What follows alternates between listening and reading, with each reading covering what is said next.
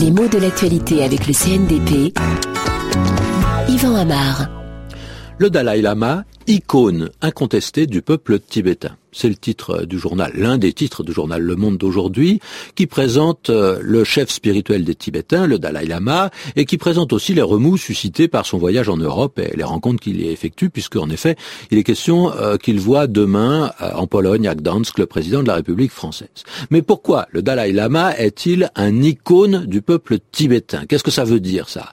Icône est un mot qui a plusieurs échos, qui peut s'entendre dans plusieurs sens. Le Dalai Lama est une icône pour les Tibétains, c'est-à-dire un personnage profondément vénéré, respecté, même si c'est de loin, puisqu'il vit en exil, hein.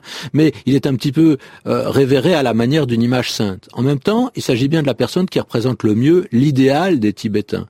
Courage, liberté, spiritualité. Seulement le titre du journal Le Monde ne dit pas que le Dalai Lama est une icône pour le peuple, il dit que c'est une icône du peuple. Alors, c'est peut-être un sens un petit peu différent, même si celui qu'on vient d'évoquer est présent dans la phrase, confirmé par le corps de l'article. Hein.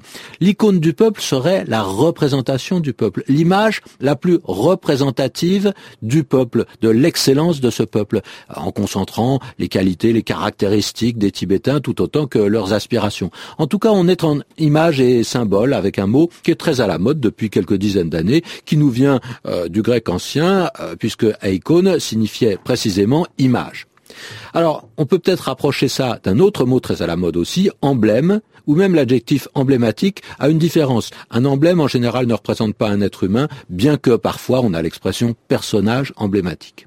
Revenons à notre icône. Quel chemin pour le mot depuis la langue grecque? Eh bien, c'est un chemin qui traverse la religion. Hein. L'icône appartient d'abord aux églises chrétiennes orientales. Dans les traditions byzantines, les icônes sont des peintures religieuses sur bois qui représentent des saints ou bien euh, la Vierge. C'est peint avec des couleurs spéciales, souvent mélangées de jaune d'œuf, et ça représente des sujets très codés et assez statiques avec bien sûr une évolution de cette discipline. D'un pays à l'autre, les icônes ne sont pas tout à fait semblables, d'une époque à l'autre non plus, et le cinéma a rendu célèbre en Occident le plus célèbre peintre d'icônes russes, c'est Andrei Roublev.